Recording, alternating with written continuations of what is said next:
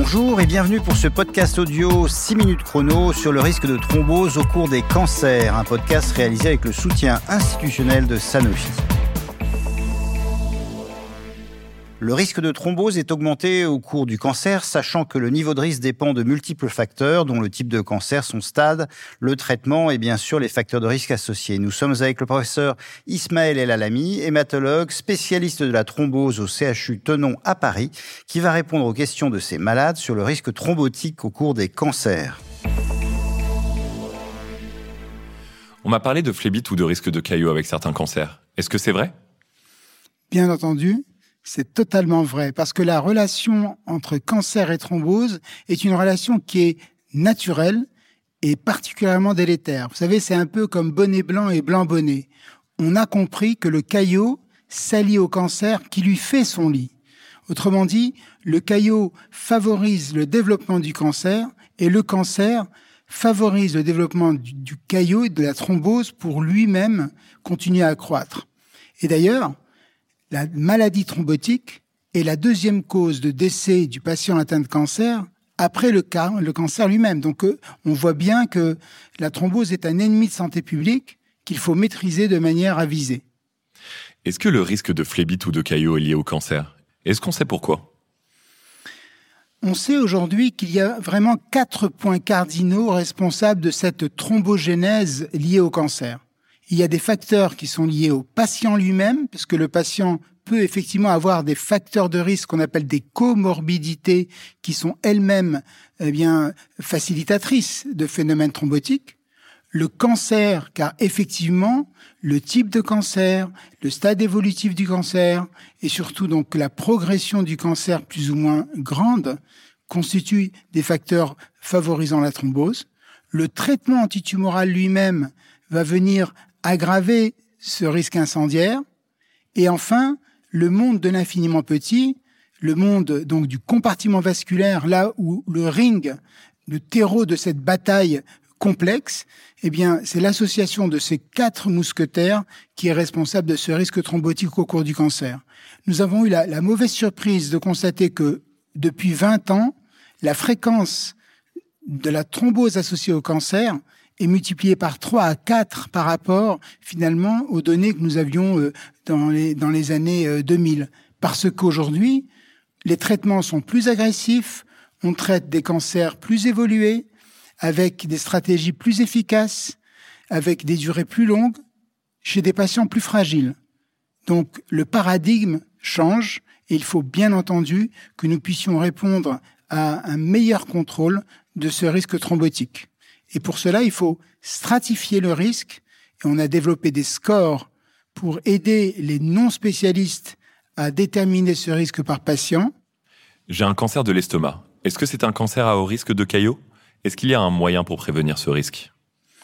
Effectivement, le cancer de l'estomac, même historiquement, est, particulièrement associé au risque thrombotique, puisque vous savez que Armand Trousseau, en 1865, avait décrit à, ses étudiants, il était un fin sémiologue, que euh, si on hésitait sur la nature même euh, d'une lésion euh, gastrique, le fait de développer des phlébites à bascule extensive, résistants au traitement, eh bien signait la nature néoplasique de cette pathologie. Et deux ans plus tard, Armand Trousseau est un homme d'expérience. Il a lui-même eu un cancer de l'estomac et est mort de thrombose. Donc en fait, bien entendu, comme je vous l'ai dit tout à l'heure, le risque thrombotique est lié au type de cancer. On sait que le cancer du pancréas, le glioblastome par exemple, sont particulièrement thrombogènes. Le cancer de l'estomac aussi, parce que le cancer de l'estomac synthétise des molécules qu'on appelle des sélectines et qui sont un peu de la colle biologique qui favorise cette coopération euh, particulièrement donc euh, thrombogène. On a également euh, le cancer colorectal, mais il faut pas oublier non plus les hémopathies. En revanche, les cancers du sein ou cancers de la prostate sont réputés moins dangereux au plan thrombotique. Toutefois, s'ils sont à un stade avancé, un stade métastatique, bien entendu, ce risque sera significativement augmenté. Donc, méfiance sur le type de cancer et le stade du cancer. Mais si j'ai quand même une thrombose, quel traitement sera nécessaire? Alors effectivement, donc si, si vous avez identifié grâce à ces scores, eh bien un risque élevé et vous mettez un traitement préventif, hélas, hélas parfois, eh bien, ce traitement préventif n'a pas été euh, efficace et on a quand même la survenue d'un événement thrombotique euh, à type de phlébite ou même d'embolie pulmonaire. Et donc là, il faut traiter, bien entendu. Le traitement est un traitement qui est euh, classique. Alors pour pour la prévention, en fait, on, on, utilise essentiellement des héparines de bas poids moléculaires qui aujourd'hui sont vraiment les molécules de premier choix dans cette stratégie préventive, puisque les anticoagulants oraux directs, euh, comme la Pixaban ou le Rivaroxaban par exemple, euh, dans les essais cliniques qui ont été développés, ont en revanche été euh, associé à un doublement des hémorragies majeures et donc sur le plan de la qualité du traitement, alors qu'ils sont non inférieurs aux héparines de bas poids moléculaire, cela était plutôt décevant. Pour le traitement curatif, on a le choix entre l'héparine de bas poids moléculaire aux doses classiques euh, en fonction du type d'héparine de bas poids moléculaire ou les AOD, mais en sachant que AOD, cela veut dire anticoagulant optionnel à discuter car avec euh, l'AFSOS, euh, nous avons euh, proposé donc bien entendu des recommandations. C'est l'association française des, soins de support.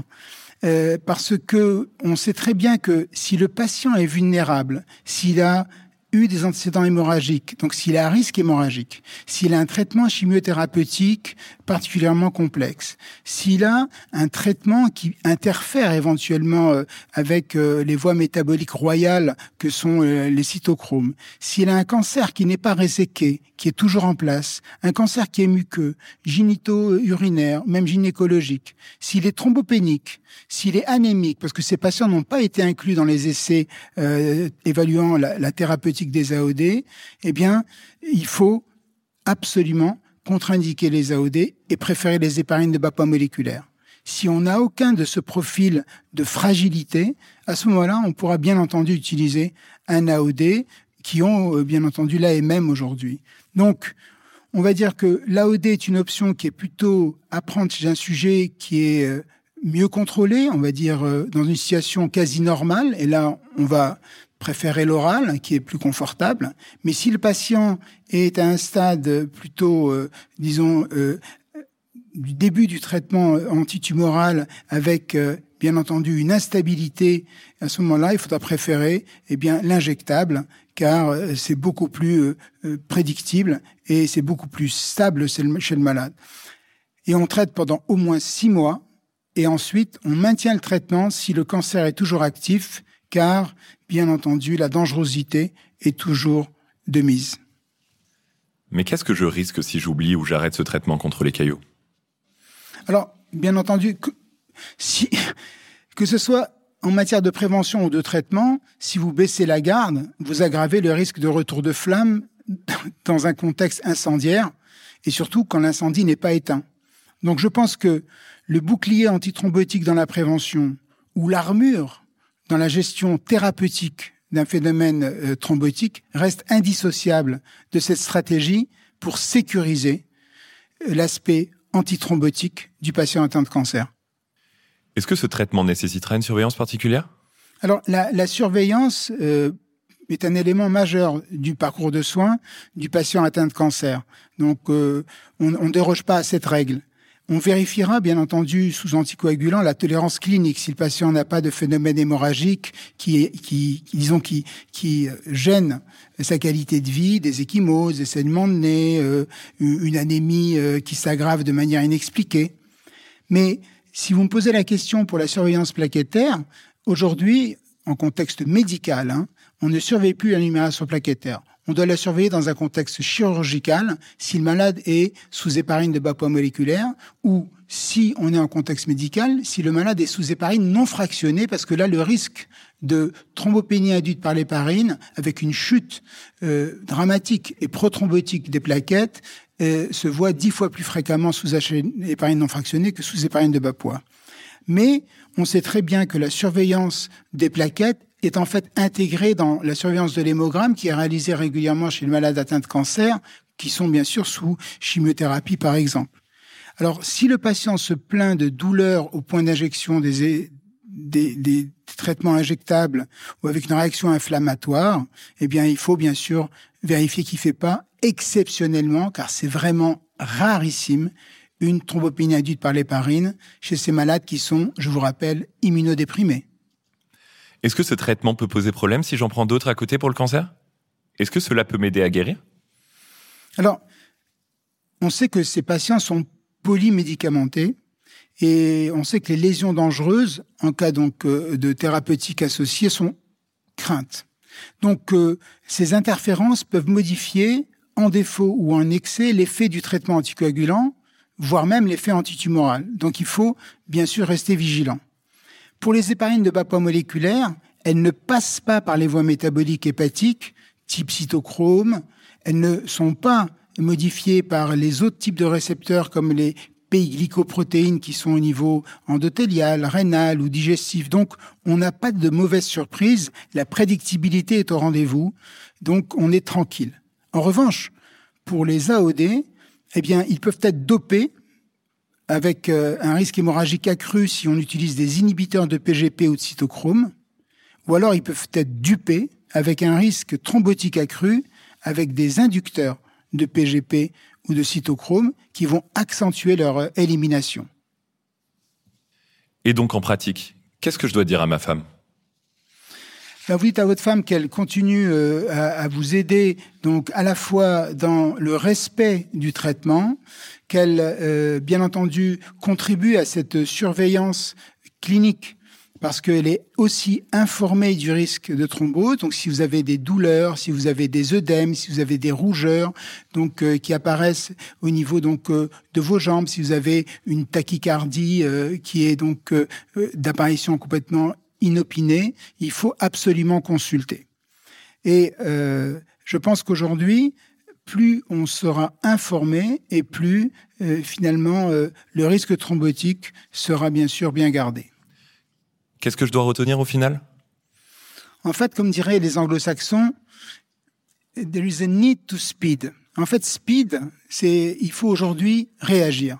Speed, ce serait un acronyme pour euh, stratifier régulièrement le risque, car le profil des patients, bien sûr, peut être variable sur ce parcours de soins, et donc il faut absolument identifier le haut risque pour prévenir euh, le phénomène thrombotique.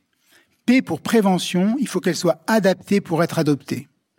E pour éducation thérapeutique, il faut éduquer tous les acteurs. Le patient, bien entendu, l'infirmier, le pharmacien, le médecin.